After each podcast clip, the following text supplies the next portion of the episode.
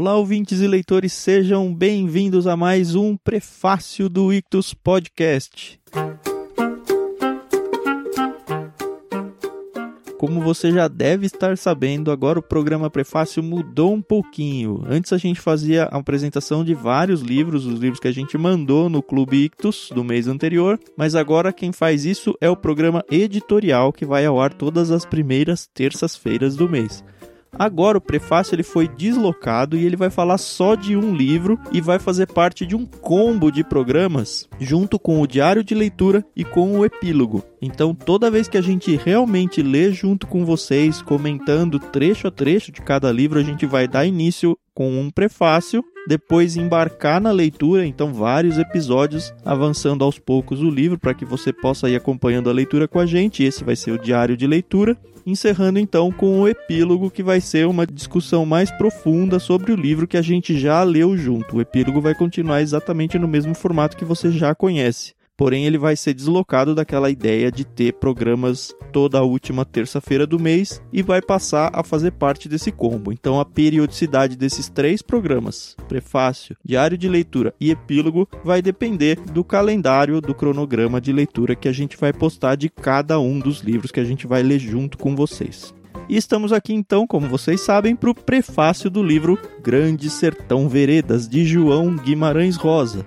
Eu sou o Thiago André Monteiro, arroba vulgutão no Twitter, e eu estou aqui com a minha amiga Carol. Tudo bem, Carol? Olá, Thiago, tudo bem? Olá, pessoal. Eu sou arroba somente Carol lá no Twitter, e hoje a gente vai conversar um pouquinho sobre autor e obra.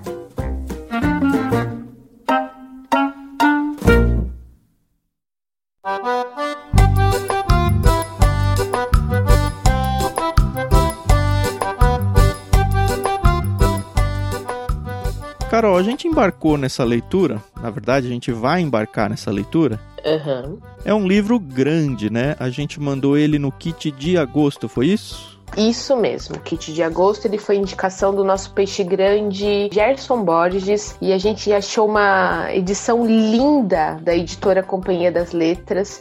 Quem recebeu esse livro, olha, que tesouro! É aquele tipo de livro que você vai ter pro resto da sua vida se você souber cuidar dele. Eu penso assim que quem recebe um kit desse deve abrir e falar: caramba, vale muito a pena ser assinante do clube. e de fato vale. Vale. Em algumas, alguns sites ele tá esgotado essa edição. Então vale muito a pena mesmo. Uhum.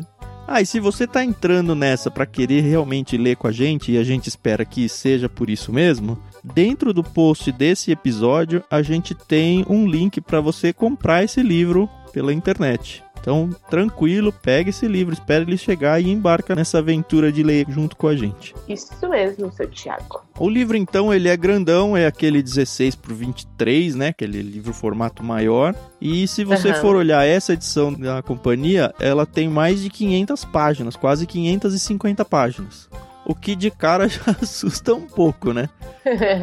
é verdade. No entanto, se a gente for olhar o fim do livro, ele começa a trazer várias cartas de pessoas, assim, autores famosos, conversando justamente sobre o livro Grande Sertão Veredas, como foi então a experiência de leitura deles e tal. Isso começa na página 439, uma primeira carta que é entre Fernando Sabino e Clarice Lispector, dois nomes aí que provavelmente você nunca ouviu falar. e assim, várias cartas. O que, que eu tô querendo dizer com isso? A história em si, ela tem 400 e poucas páginas. O que, assim, não deixa de ser um livro grande ainda, mas pelo menos já salvou aí da sua leitura, se você está interessado realmente só na história, 100 páginas aí de conteúdo adicional. É, eu acho assim que a leitura realmente ela acaba sendo um pouco maior, mais pesada, mas quando você pega o ritmo, você nem sente, ou você sente menos tantas páginas. Então, não é assim uma coisa, nossa, ai, nunca vou conseguir ler um livro desse tamanho. Consegue sim.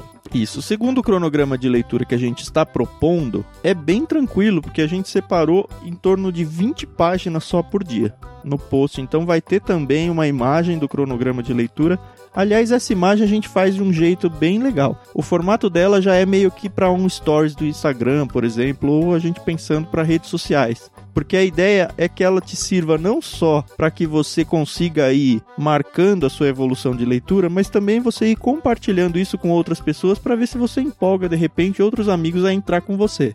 Então, sempre que você for avançando na leitura, a gente sugere que você pegue essa nossa imagem, vá marcando nela e postando nas suas redes sociais para que a gente até possa acompanhar o que você tem feito. É só marcar a gente lá em arroba Clube Ictus que a gente vai estar tá de olho.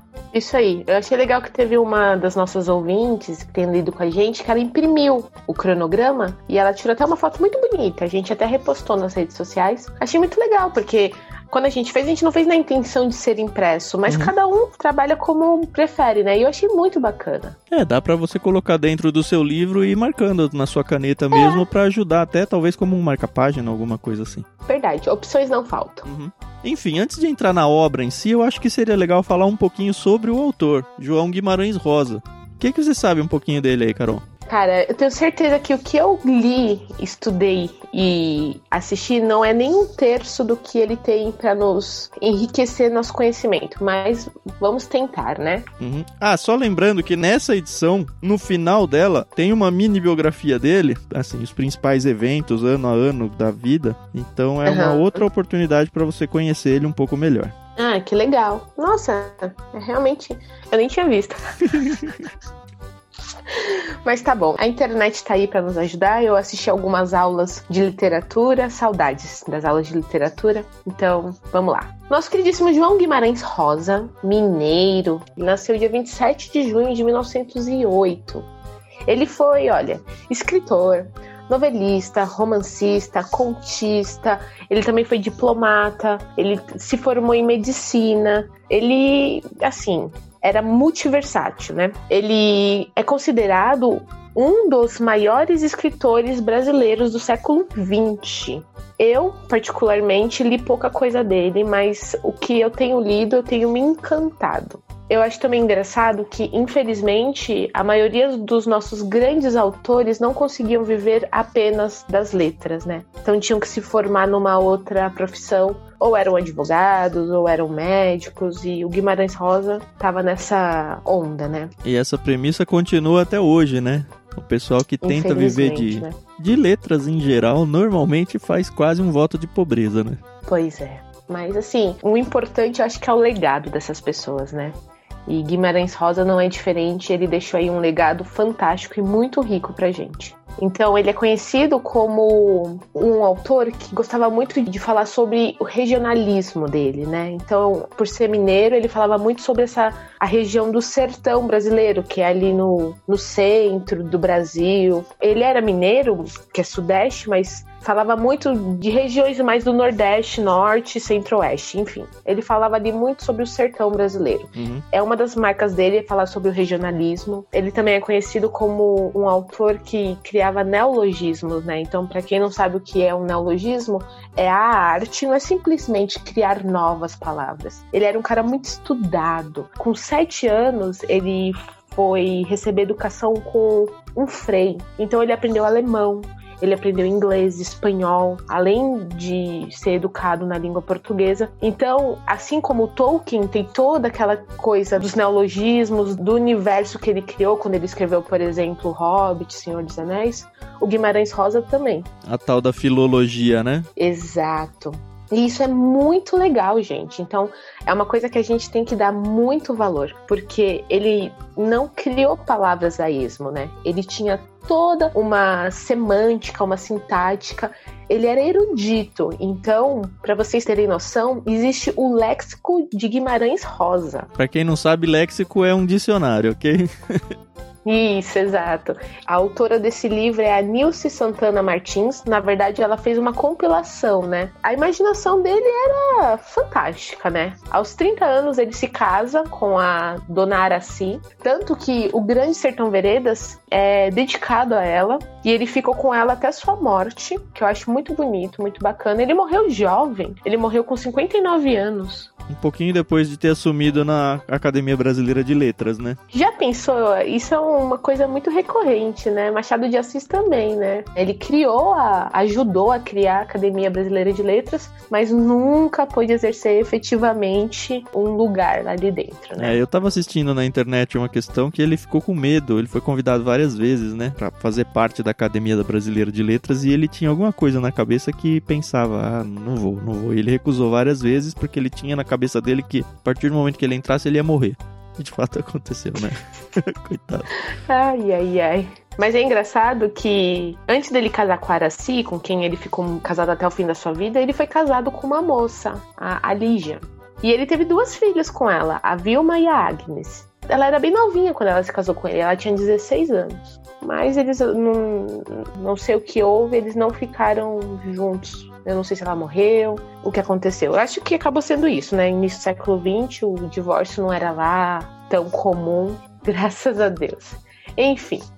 Então ele começou a escrever contos, sempre com essa marca registrada do regionalismo. Então ele falava muito sobre o sertanejo, sobre os jagunços, sempre trazendo esses neologismos. O grande romance dele, o Grande Sertão no Veredas, já veio quase no fim da sua vida, né? Foi publicado originalmente em 1956 e é engraçado que quase como tudo ele foi publicado em fragmentos, né? Depois se juntou tudo e ele ficou conhecido mais uma vez como o autor regionalista. Então, nesse livro a gente vai ter a história do Riobaldo, que é um ex-jagunço já na sua velhice, que está contando como foi trabalhar junto com outros homens. E, e é, é, fantástico, fantástico a história. Mais pra frente a gente vai falar um pouquinho mais do livro. Mas basicamente é isso. Guimarães Rosa, ele fez parte da terceira fase do modernismo brasileiro. Uhum. E esse livro, em especial, ele trouxe toda uma linguagem que a gente não estava acostumado. Os leitores daquela época não estavam acostumados, né? Então você tem que realmente ter um pouquinho de paciência até você entrar na história, na, na narrativa porque não é assim uma coisa muito convencional, né? É, não é fluida assim, como se fosse um livrinho de contos simples. Tá bem longe disso. No entanto, esses neologismos dele são interessantes, porque a gente se acostuma com eles. Eu imagino que ele não acordava de manhã pensando, ah, hoje eu vou criar uma palavra. Não era assim, é. né? não, não. É impressionante como a gente lê palavras que nunca leu na vida e ela de primeira faz sentido. É muito legal isso, porque a gente consegue enxergar a questão regional por causa desses neologismos. Uhum. E também não é tão legal que às vezes a gente não entende essa palavra, vai pro dicionário e não encontra ela, né? Aí vida pois que é. segue. Apesar do Guimarães Rosa ele ser todo brazuca e todo brasileiro, a formação dele, como a Carol falou, foi para trabalhar em embaixadas e tudo. Ele se tornou cônsul, ele morou em vários países. É interessante uhum. se você procurar no YouTube, você vai encontrar uma entrevista dele para alguma rede de TV alemã, então ele falava fluente, ele foi cônsul lá na Alemanha também. Sim. No entanto, ele responde em português, é muito legal. O que eu acho muito bacana. E num sotaque todo mineiro, né? Pois é, eu acho que às vezes falta esse amor pela pátria, né? E é muito legal porque a maioria desses homens eruditos, que sabiam vários idiomas, eram pessoas super humildes, né? Super acessíveis, né? Eu acho isso muito bacana. Ah, eu esqueci de falar que um outro fator muito presente na literatura do Guimarães Rosa é a religião. Então ele sempre traz muito esse conflito entre Deus e o diabo, entre o céu e o inferno. Então é bem, bem, bem bacana. Para quem reconhece o nome Guimarães Rosa, deve já ter ouvido também falar de outro romance dele, Sagarana, que é também fantástico. Ele veio antes de Grande Sertão Veredas e ele já era conhecido nessa época, mas foi com Grande Sertão Veredas que ele realmente se firmou como um autor regionalista, tá? Uhum. Então, ele já era famoso no sentido de que todo mundo já o reconhecia como um autor, mas foi com Grande Sertão Veredas que ele trouxe essa marca registrada do regionalismo, enfim. É, e para quem é como eu que ama ler contos, fica a minha dica pessoal aqui: leiam Primeiras Histórias se eu não me engano, é Histórias mesmo. Isso, Histórias, de 1962. Com E. Isso. E é lindo, é lindo, lindo, lindo. Então, talvez se você tá com medo ainda de entrar, não deveria estar com medo de ler Grande Sertão Veredas, até porque a gente vai ler junto com você aqui, a gente vai comentando uhum. aos poucos, vai ajudar bastante. Mas se ainda assim você tiver algum medo, começa lá no Primeiras Histórias, onde você pode pegar um conto, sentar uma meia hora, uns 40 minutos e ler um conto inteiro dele para você se acostumar com a linguagem do autor. Sem contar que as histórias mesmo. são fantásticas. Ah, é. Esse eu não li ainda, mas eu posso falar sem medo que eu concordo com você.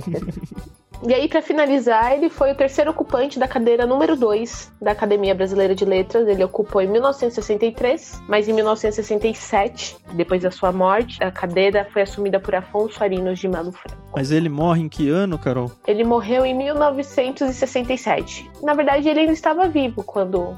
Foi três dias antes da sua morte. Olha que coisa. O quê? Que ele perdeu, entre aspas, a cadeira na Academia Brasileira de Letras. Ah, tá bom. E pelo que consta, ele teve um mal súbito só e morreu, né? Sem nenhum tipo de grande. Ele teve um ataque cardíaco. Com isso, então, conhecemos um pouquinho, bem pouquinho, de quem foi João Guimarães Rosa. E vamos falar sobre um livro um pouquinho, sem spoilers, lembra? Só para dar um gostinho para que você entre no livro e aproveite a leitura com a gente. Sim, sim, sim, sim, sim, sim, sim. Eu tô animada, gente, porque eu gosto muito de literatura estrangeira. Nunca escondi minha paixão por Agatha Christie, mas eu gosto tanto quando eu pego um livro de um autor nacional e eu gosto do que tá falando no livro, que eu fico muito animada mesmo. Então, bora lá.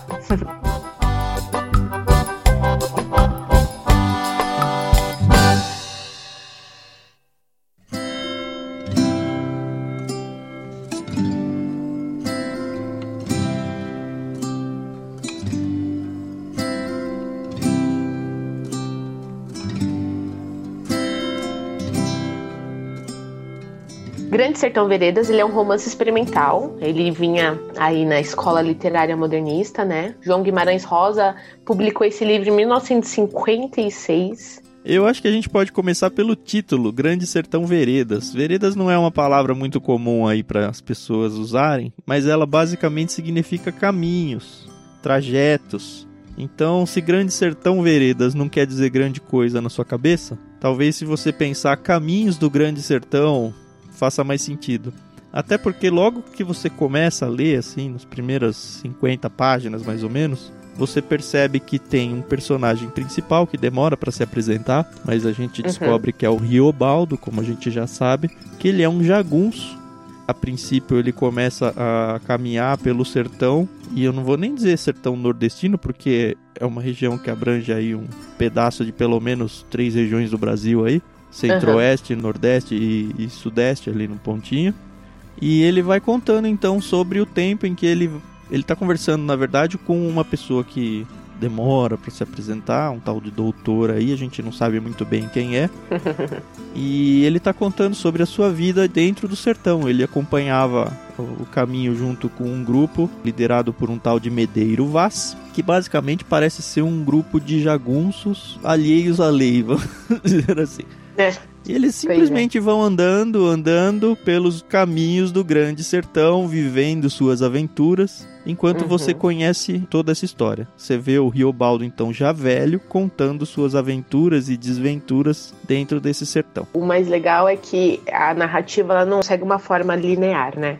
Então, às vezes você tá no presente, às vezes ele conta uma história de quando ele era menino, de quando ele tava no meio do sertão, e é bem legal. Você tem que realmente prestar muita atenção para você entender o que acontece. Ele também conta das aventuras que o grupo dele vivia, né? Das maldades que eles faziam, né? E é interessante que ele fala essas maldades como se fosse nada, assim, né? A vida não valia nada. Uma frase que aparece muito no livro é Viver é muito perigoso. E ele conta também de uma grande amizade que ele teve com um rapaz, não, um outro jagunço chamado Diadorim, que quando você lê assim, você pode até pensar, uh, será que realmente existiam sentimentos amorosos entre eles? Mas eu acredito assim que era muito uma relação como Jonatas e Davi, sabe? Ah, exato. Eu marquei exatamente isso nas margens da minha página. Mas é interessante ver a amizade deles, porque ao mesmo tempo em que é profunda, é mútua, um de uma certa forma tem ciúme da amizade do outro com terceiros. Sim. E ao mesmo tempo eles são jagunços que praticamente não falam nada nunca, não, não batem papos, não falam é. sobre a vida. Ele vai de uma forma muito bela desenhando essa amizade entre os dois, ao mesmo tempo em que ele preserva essa característica do jagunço mesmo de ser fechadão, de ser bruto e tal. Um tema recorrente no livro, como a Carol já falou dentro das obras do Guimarães Rosa, é a parte religiosa. Você percebe que na cabeça do Riobaldo, a própria religião ela é um negócio toda confusa. Então a gente pode ler sim esse livro tentando extrair argumentos quase teológicos aí Então ele começa muito preocupado em tentar provar que o diabo existe ou não existe. É, aparentemente ele diz que não existe, mas você consegue perceber nas falas dele que ele se incomoda com isso. E aí tem um outro personagem que, logo que aparece, dizem que ele fez um pacto com o demônio, que por isso nada de mal acontece com ele. E ao mesmo tempo ele, ele ataca para todos os lados de religião, ele se precaver de todos os jeitos pede para pessoas rezarem por ele, ele paga para pessoas rezarem por ele. É. É bizarro. Olha que coisa interessante. Grande Sertão Veredas, ele se tornou uma minissérie em 1985 foi produzida pela Rede Globo. E olha que legal, o Tony Ramos fazia o Riobaldo e o Diadorim, ele foi interpretado por uma mulher. Era a Bruna Lombardi. É mesmo? Eu nunca assisti isso, É, não. então. Será que é bom? Então, não sei. Foi olhando aqui agora que eu encontrei essa informação. Mas olha que interessante, né? Então, provavelmente na série eles tiveram um romance, né? É, vamos ver o que vai acontecer no livro. Lembrando, a gente tá aqui no prefácio. A gente nem sabe, porque ainda tá no meio da leitura, mas a gente não Uhum. pode também, mesmo que soubesse falar muita coisa. Aliás, acho que a gente já falou bastante já, hein, Carol? Isso, acho bom parar por aqui e vamos descobrir juntos o que vai dar, né? Isso mesmo. É interessante a capa do livro, porque ela é, é uma colcha, né? Uhum. É uma colcha de retalhos, de bordado, e cada retalho é o nome de um personagem do livro.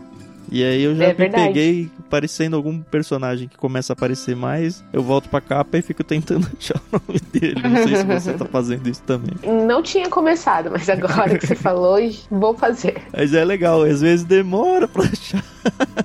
Mas enfim, esse livro vai falar sobre a vida dele inteira, passando então alguns pontos pela infância dele, chegando à velhice, que é onde ele tá, ele tá contando. Você percebe então que ele não vai morrer no caminho, porque o livro começa com ele velho contando, mas com certeza vai ser uma boa aventura. O livro, assim, ele é difícil de ler, mas depois que você entra, eu me peguei, por exemplo, dando risada alto, sozinho. Fazia muito tempo que eu não fazia isso. Vamos ver se eu vou chorar lendo esse livro, porque também faz muito tempo que eu não choro lendo um livro. Mas ele te coloca pra realmente dentro do sertão. Você passa agonia junto com os personagens quando eles se perdem numa situação desértica lá. Você sofre com personagens que morrem de um jeito bruto, assim. Enfim, uma boa experiência. A gente vai ler ele durante 20 dias. Segue com a gente então.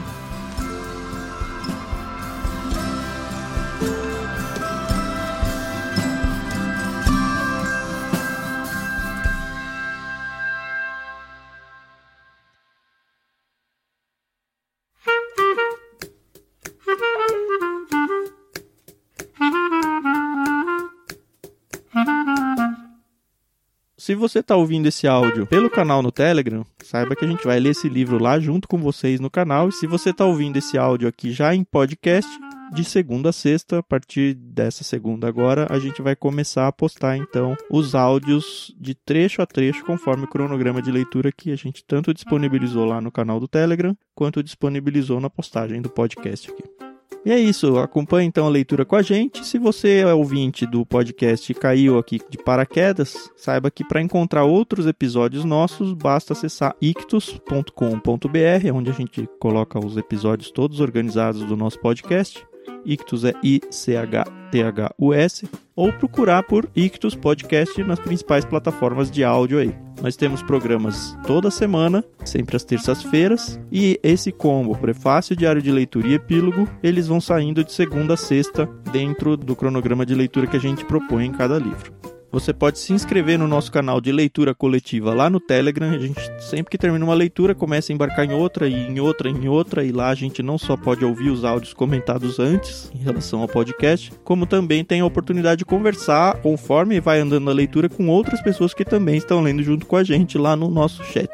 Tudo amarrado dentro do canal para acessar lá t.me barra Clube Ictus. Participação é gratuita, você não precisa ser assinante do clube nem nada. É só chegar lá e aproveitar a leitura junto com a gente. Você pode marcar a gente nas redes sociais se quiser conversar, sempre usando o hashtag IctusPodcast, ou marcar a gente nas postagens arroba Clube Ictus, nós estamos praticamente em todas as redes. E se você quer ajudar o nosso projeto a crescer cada vez mais, e nós acredito que precisamos muito de ajuda, tem duas formas basicamente. A primeira é óbvio você assinando um dos planos lá no Clube Ictus. Com isso você vai ganhar todo mês um kit de livros, seja infantis ou adulto. Lá no site você vai ter mais informações sobre isso. Acesse então clubeictus.com.br. E a segunda forma de ajudar a gente é você sempre que for fazer suas compras na Amazon, partir do nosso link lá em ictus.com.br barra Amazon. Fazendo isso, você vai pagar a mesma coisa, nós vamos ganhar uma comissão e você com certeza vai ajudar e muito a esse ministério quase aqui a crescer. E é isso. Me sigam no Twitter, arroba vulgutan. Eu sou arroba somente Carol. E boa leitura para todos. Amanhã, dia útil, a gente começa Grande Sertão Veredas de João Guimarães Rosa. Tchau, tchau. Tchau, tchau.